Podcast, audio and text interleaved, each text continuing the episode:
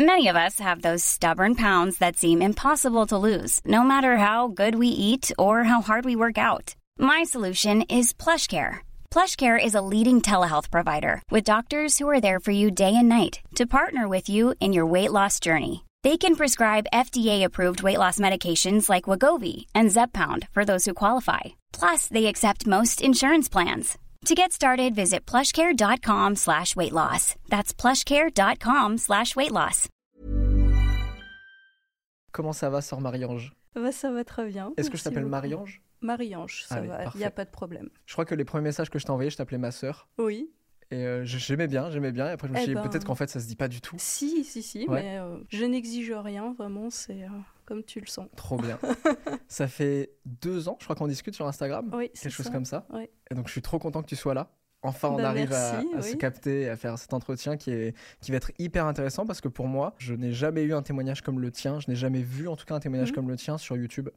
Donc, c'est- je trouve ça extraordinaire. Et c'est vraiment le but de la chaîne de, de faire rencontrer des réalités de vie différentes. Tu es sœur ermite. Oui. Ça se dit, sœur ermite? Oui, c'est ça, tout à fait. Qu'est-ce que ça veut dire concrètement? Alors, ermite, ça veut dire que. Alors, sœur, on va déjà commencer par, euh, par sœur, ça veut dire que je suis religieuse, catholique. J'ai prononcé les trois vœux de pauvreté, chasteté et obéissance. Ouais. Et ermite, ça veut dire que je vis seule. Je n'appartiens pas à une communauté religieuse, je ne vis pas dans une abbaye ou dans un monastère. Trop bien. Et ça, on va y revenir. Je trouve ça hyper intéressant. Mais j'aimerais qu'on revienne vachement en, a- en- en- en arrière. À quoi ressemblait ton enfance? Est-ce que toi, tu as eu une éducation catholique? Pas du tout. Ok. C'est-à-dire que j'ai grandi dans une famille vraiment très simple. Ouais. J'ai été baptisée bébé parce que bah, ça se faisait euh, par tradition Ouais, baptisée à familiale. un an euh, aussi. Voilà. Et en fait, non, euh, dans, dans ma famille, la foi n'était pas quelque chose euh, de vivant. Dieu, ça ne me parlait absolument pas. Les églises, très bien, mais voilà, je, je n'avais aucune, euh, aucune idée en fait de, de cette réalité. Est-ce qu'il y a eu un, un déclic? Est-ce qu'il y a eu euh, euh, quelque chose où tu t'es dit, ok, là, là la, la foi est arrivée d'un coup? L'image que j'avais du catholicisme s'arrêtait à la vie est un long fleuve tranquille. Donc, pour moi, j'étais dans Ouais. tous les clichés, euh, tous les clichés possibles. Je n'aimais pas les cathos, quoi, il faut le dire. Je- Ah ouais Oui, oui, j'a- j'avais une espèce de. Je saurais pas comment le dire, parce qu'à la fois, c'était une colère, une jalousie. Euh, parce que voilà, j'ai grandi pas très loin de Rambouillet, donc il y avait beaucoup de scouts, de groupes scouts. Mhm. Donc je les voyais euh, tous très enjoués, etc. Donc j'avais vraiment euh, quelque chose qui, une jalousie quoi. À la fois, il me Ok. fais- ça me faisait envie. Et à la fois, ça me faisait peur. Et puis, j'ai vécu une scolarité très douloureuse, où j'étais vraiment... On parle beaucoup de harcèlement scolaire aujourd'hui, Mm. c'est très bien, parce qu'à l'époque, on n'en parlait pas du tout. Et du coup, j'étais euh, voilà, la pauvre fille de la classe euh, qui, qui se prenait euh, tout dans la figure. Quoi, en fait. Hmm. Toute J'avais ta scolarité, ça Toute ou- ma scolarité, quasiment. ouais. Mm. Et j'avais trouvé quelque part plus faible que moi. Des, des- des personnes qui ne se défendaient encore moins. Dans, dans les, dans, les, dans, les, dans les jeunes cathos de ma classe. Hmm.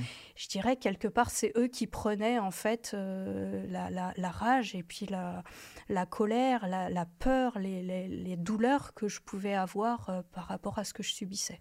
Ce qui était totalement injuste en fait. Euh, Ouais. et puis un jour, je suis allée voir une fille de ma classe, donc une, une fille que je savais euh, catholique, guide, etc., donc qui faisait du scoutisme, et je lui demande de me parler du scoutisme.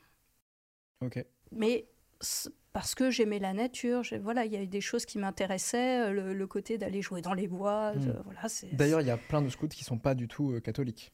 Ah oui, voilà, c'est Mm. ça. Mais alors là, pour le coup, à Rambouillet, c'était Ouais, vraiment c'était euh, uniquement très catholique. marqué. Oui, oui. Elle a fait le pari de répondre à mes questions. Parce que je lui faisais peur. ah, d'accord. C'était- Ah, d'accord, c'était pas du tout vraiment. C'était euh, pas du par tout amitié, quoi. fluide, pas du tout. Mais pas du tout, c'est la fille que je détestais le plus dans la classe, en fait. C'est c'est ça qui est quand même assez dingue. Ah, donc tu lui posais des questions par coup de pression un peu. Ouais, je, je, je sais pas. Et, et- et pourtant, c'était pas du tout mal intentionné Ouais. de ma part. Au contraire, euh, il y a eu quelque chose. Je saurais pas dire, enfin, avec le recul maintenant, je sais, Mm. mais euh, à l'époque, je, ne savais pas du tout qu'est-ce qui m'est passé par la tête d'aller parler à cette fille-là, quoi. Du coup, elle a commencé à me parler du scoutisme. Et en fait, on a très vite, elle a très vite commencé à me parler de Dieu. Mhm. Alors moi, c'était un autre monde en fait. Mm. hein. Je- J'étais loin de tout ça. Et elle me demande si je crois, si je lui dis, moi, j'en sais rien en fait. Je me suis jamais vraiment posé la question de savoir est-ce que je crois en Dieu ou pas. Euh, Le Christ, euh, bon, euh, non, je vois pas trop. Est-ce que c'est la personne qu'on voit sur les croix dans les églises? Bon, oui, je vois, je situe à peu près. Euh, bon, c'était pas une évidence. Ouais. Et elle me demande si je prie.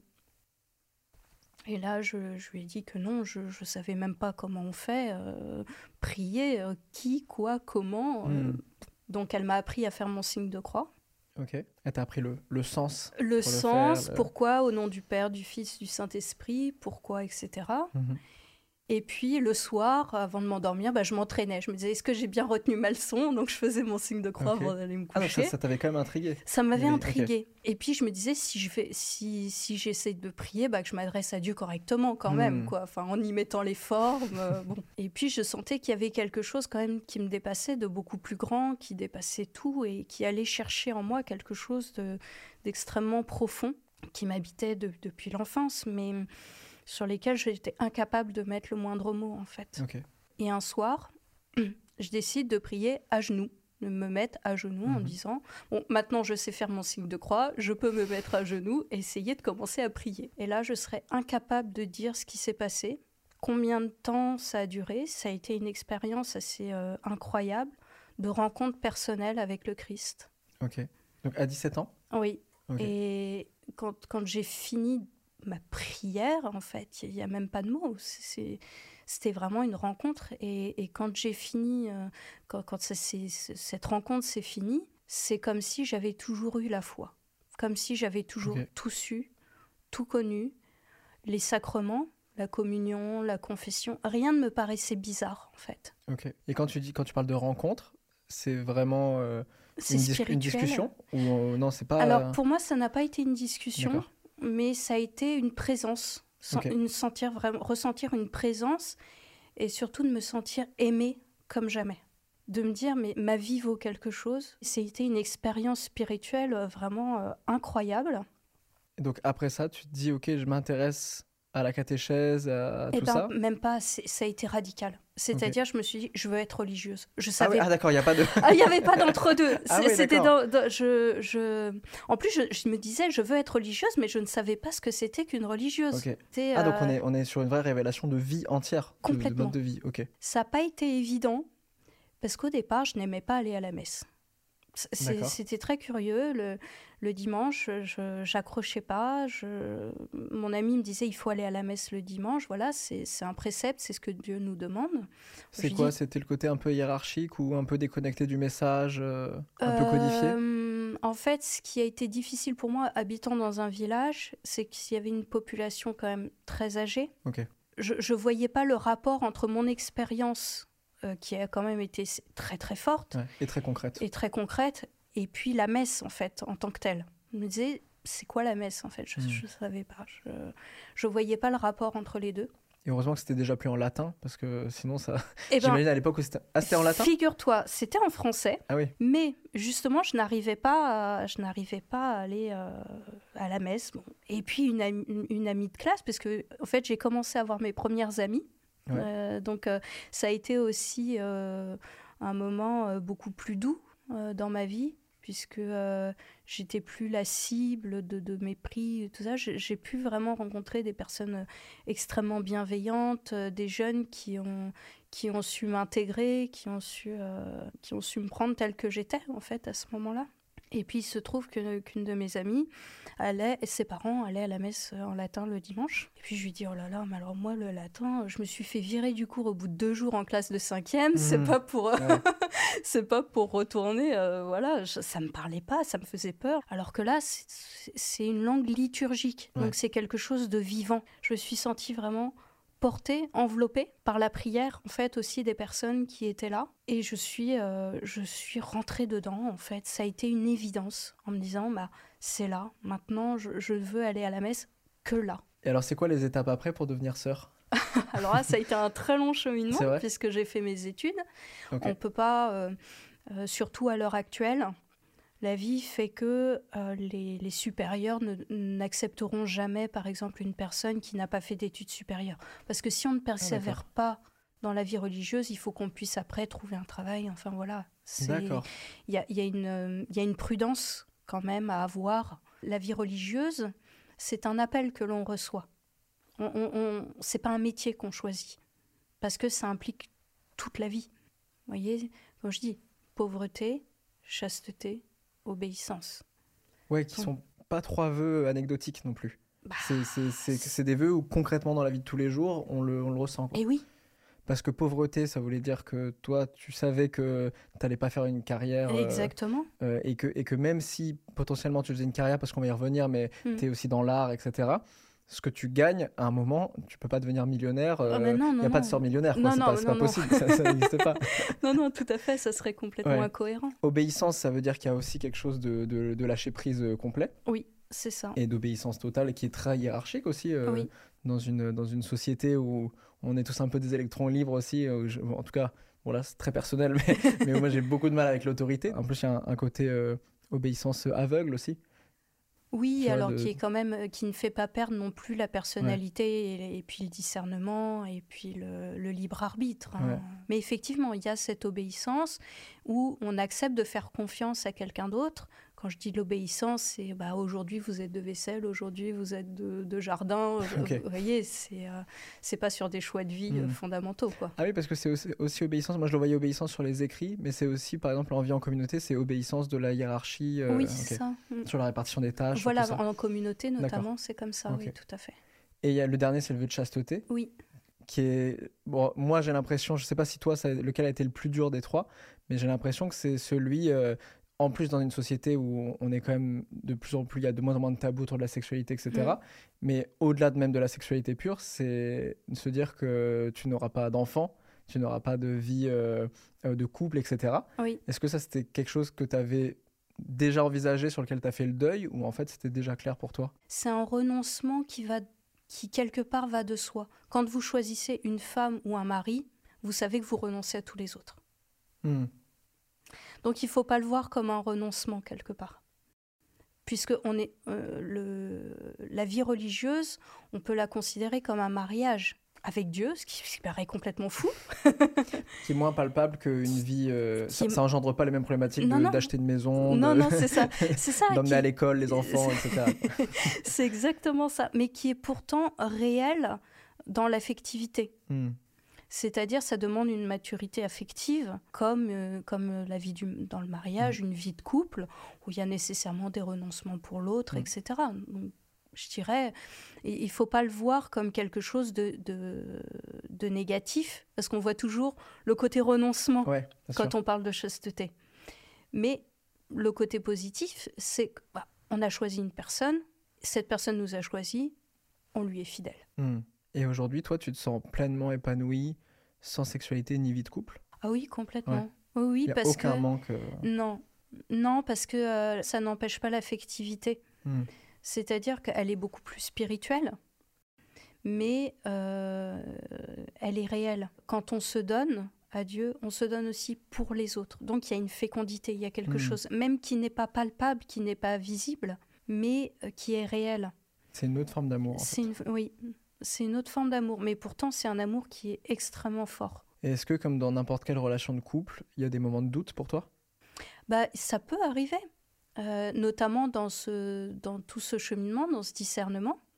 On peut douter, on peut se dire, mais est-ce que c'est bien ce que Dieu attend de moi? Est-ce que, est que je suis faite pour ça? Et c'est pour ça que ça prend beaucoup de temps dans le discernement.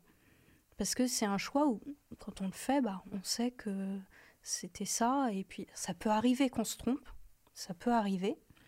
Mais euh, je dirais, aujourd'hui, les discernements sont suffisamment longs. On a tout le temps des études supérieures aussi mm. pour, euh, voilà, pour se dire, euh, bon. Et puis, par exemple, des personnes qui rentreraient plus tard en vie religieuse, qui ont déjà eu une vie de travail à côté, etc., il y a quand même une maturité qui est déjà là. Donc, c'est vrai que quand, quand, on parle de sœurs, on a souvent tendance à imaginer 60 ans minimum. tu vois Je les ai pas encore. non, je, me doute.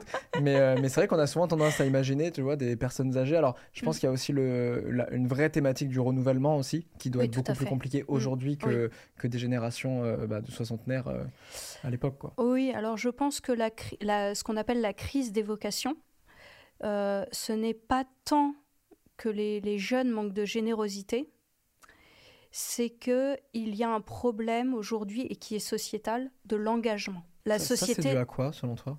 La société ambiante, hein, je crois, comme, comme tu disais, euh, voilà, l'hypersexualité de la société, euh, euh, où il n'y a plus de tabous.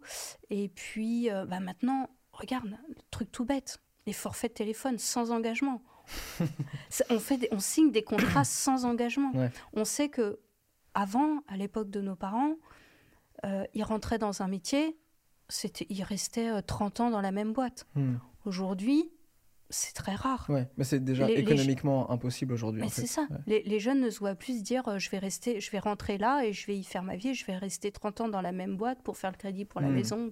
Voilà, aujourd'hui, c'est euh, on change tous les 3 ans, tous les 10 ans. Hmm. voilà, c'est très rare de trouver euh, cette stabilité. Ouais. Et est-ce que tu crois que les gens sont plus malheureux que les générations d'avant qui étaient plus qui sont engagés. Euh, moi, mes grands-parents, ils se sont rencontrés à 12 ans et, et ils sont encore ensemble aujourd'hui à 90. Je pense qu'il y a une, une profonde tristesse aujourd'hui ambiante. Quand on croise des personnes dans la rue, ça rayonne pas forcément de joie. Hmm.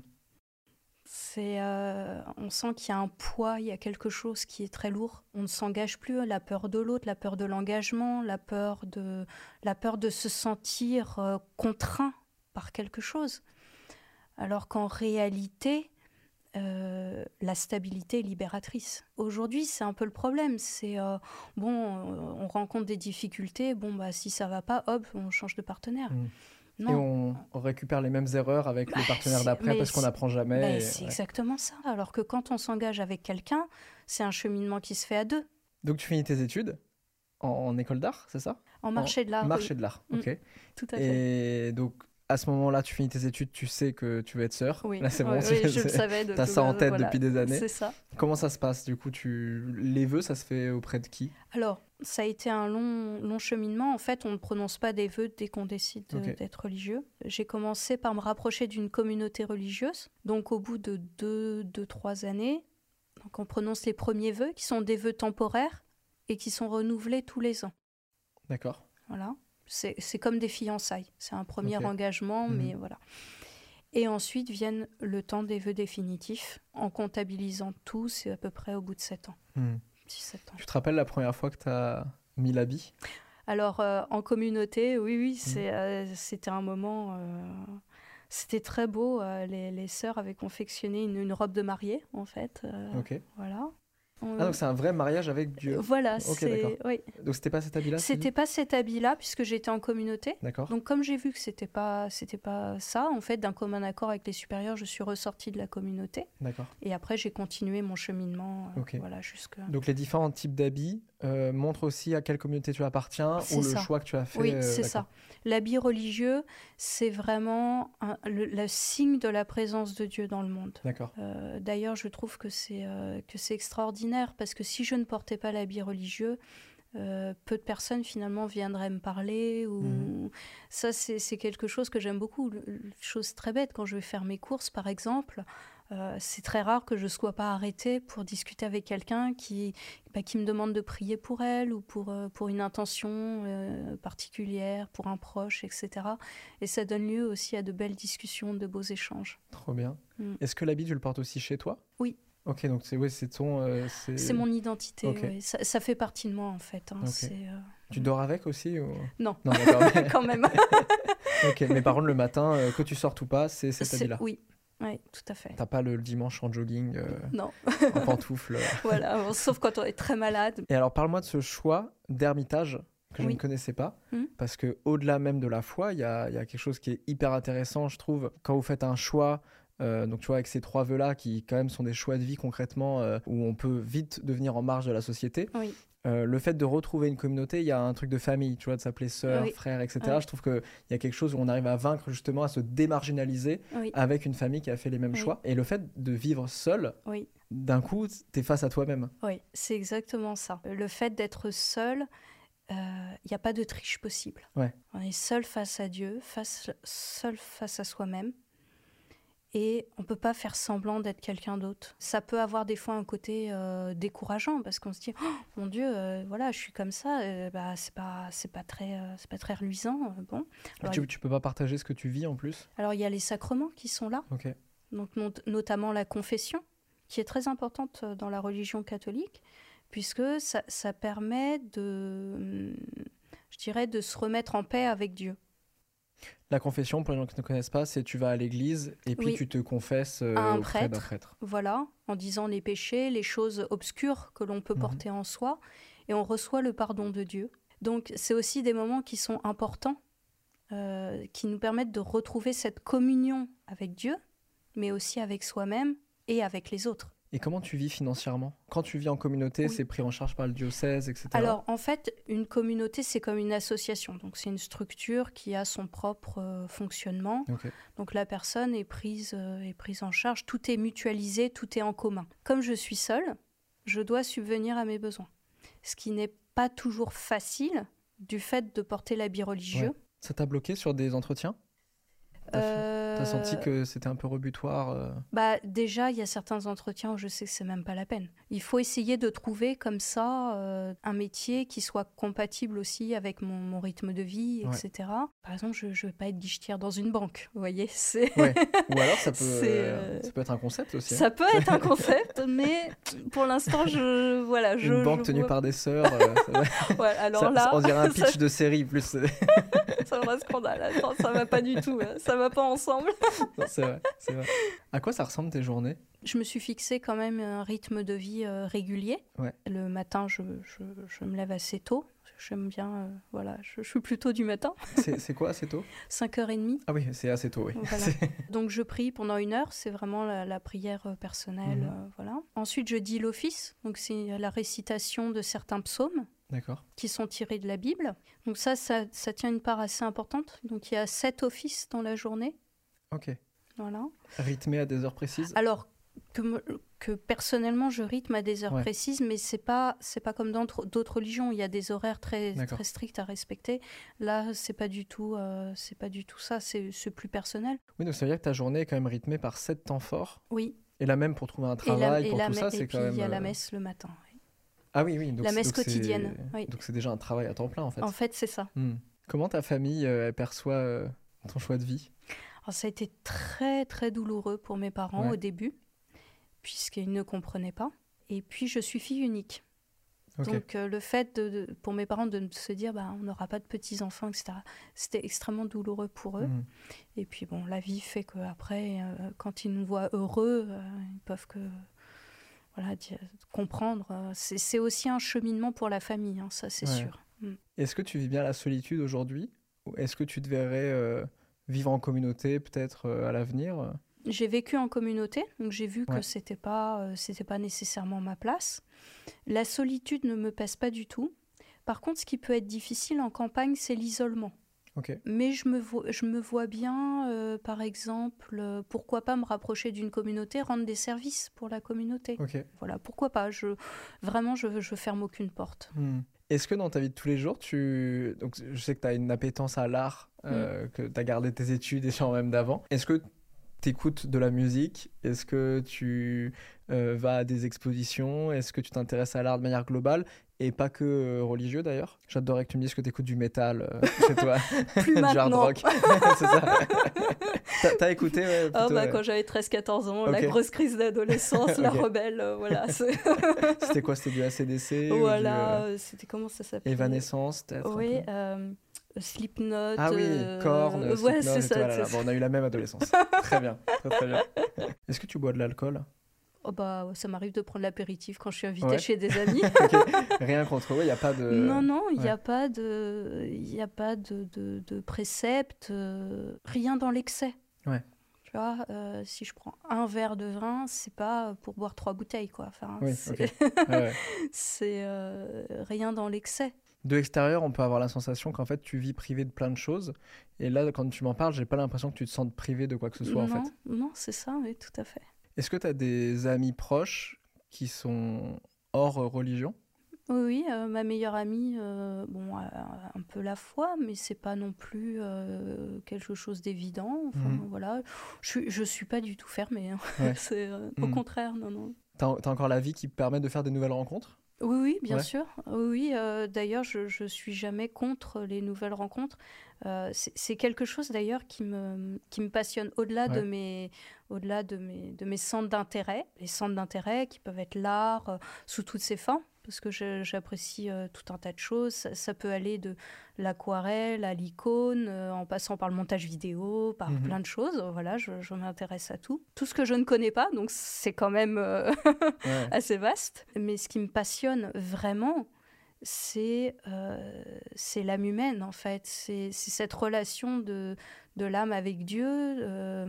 c'est la vie avec un grand V. C'est passionnant Hmm. De, de rencontrer des personnes différentes. De, de voir ce qui les anime, ce qui les habite, de pouvoir avoir des discussions euh, profondes. De, de- voilà. Ça, Mhm. c'est quelque chose, oui, que, que j'aime énormément. Il y a euh, quelques jours, j'ai discuté avec. euh, on a une voisine euh, au studio qui doit avoir 70 ans, je pense à peu près, et, euh, et qui nous disait, euh, avec tout ce qui se passe dans le monde, c'était écrit dans la Bible et on est en train de vivre un peu Mm. l'apocalypse. Mm. C'est d'ailleurs des choses où je pense ça fait à peu près une dizaine d'années que mon grand-père, qui est Mm. très catholique, pareil, me le répète. Toi, j'imagine que tu suis l'actualité Oui, aussi, t'es pas Oui, coupé du monde non, du tout. ouais. Euh, comment tu le vois, tout ce qui se passe en ce moment? Ah bah, je crois que c'est un, un appel très clair à se remettre en question. On ne peut pas dire qu'on est dans des temps euh, de fin des temps, puisque ça, Dieu Mm. seul le sait, hein, on n'en a pas la... On n'en a pas la connaissance, mais il me semble très clair que par tout ce qui se passe, Dieu appelle chacun d'entre nous à remettre sa vie en question, individuellement et la société, nécessairement. Hmm. Est-ce que tu as l'impression de t'oublier un peu individuellement, par, euh, pas, potentiellement même par choix, tu vois? De dire je, je- peux un, peu effacer ma, ma personnalité et qui je suis pour quelque chose qui est beaucoup plus grand que moi La grâce ne détruit pas la nature, elle ne détruit pas notre personnalité. Au contraire, euh, le bon Dieu n'est pas là pour faire de nous des êtres euh, normés, en fait. Au contraire, c'est euh, d'aller chercher, d'aller puiser en soi ce qu'il y a de meilleur. On donne le meilleur de soi-même, mais du coup, ça n'efface pas la personnalité. La Mhm. preuve, euh, je peux avoir des goûts euh, divers et variés, Mhm. euh, j'ai ma propre personnalité, euh, je suis comme je suis, tel autre religieux sera autrement. Voilà, il n'y a pas d'effacement de la personnalité, mais une, une, une sublimation quelque part de, de, de faire ressortir ce que la personne porte en elle de, de meilleur. Hmm. Et on est tous appelés à ça, qu'on soit religieux ou pas d'ailleurs. Est-ce que ça t'arrive d'avoir des mauvaises pensées ou de te mettre en colère? Tu sois moine, sœur, prêtre, etc. J'ai l'impression qu'il y a presque tu vois, quelque chose de... On est l'amour de Dieu et donc en fait, il y a presque plus rien d'humain alors que j'ai l'impression que les pensées négatives ou la Ah, colère, on c'est reste des très choses... euh, humain. ouais. on reste très humain. Et euh, et tout à l'heure, on parlait de la confession. Ouais. C'est bien ça, en fait. C'est on, on a tous en soi une, une part euh, obscure, mais je dirais ça, c'est l'œuvre de toute une vie. Jusqu'à la fin de nos jours, on découvrira des petites choses. On dit, euh, là, euh, je me suis mise en colère, ou là, j'ai eu une pensée contre la charité. Donc, par exemple, de dire, telle personne m'a énervé, mais elle m'a tellement énervé. Je, je souriais, mais intérieurement, je l'insultais. Hmm. voilà, c'est- mais c'est pas grave, c'est pas parce que ça ne s'entend pas que c'est pas réel. Ouais.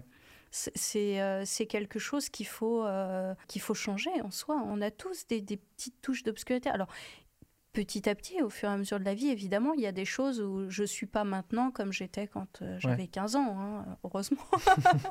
voilà, donc il y a des choses Dans qui la gestion des émotions, déjà, c'est plus, plus la même chose. voilà, c'est ça. Il y, a, il y a beaucoup de choses qui, euh, il y a beaucoup de choses qui changent. On évolue, mais euh, je, je crois que c'est, on évolue jusqu'à la fin de ses jours. Ouais. C'est, c'est jamais, rien n'est jamais acquis. Hmm. Qu'est-ce qu'on peut te souhaiter pour la suite? La sainteté? Ouais. pas mal. Est-ce que c'est un jeu de mots avec la santé ou pas? Pas Est-ce que ça inclut la santé dans la sainteté La, la santé spirituelle, la santé euh, psychique, euh, voilà. Mais la sainteté, c'est, le, le- vraiment le, le but de toute ma vie, hein, d'être toujours le plus uni à Dieu. Est-ce qu'on peut dire aux gens qu'ils peuvent te soutenir aussi euh, Que tu vends des aquarelles euh, ou des illustrations C'est des- ça, je vends des, des icônes, Ouais. Euh, des, des prints aussi, euh, Ouais. d'après euh, les icônes. Et puis il y a une association aussi qui a été Mhm. créée euh, pour soutenir en fait la vie de l'Ermitage. Donc les personnes qui veulent peuvent faire un don. Donc j'ai un site internet. Voilà. Et puis priez pour moi, s'il vous plaît. Il y a plein de gens qui t'ont découvert, je pense qu'ils ont même découvert euh, ta vocation, ce que ça veut dire concrètement, et c'était hyper intéressant. Merci, beaucoup, d'avoir joué le jeu et d'être venu là. Ouais, pour raconter tout ça. Merci.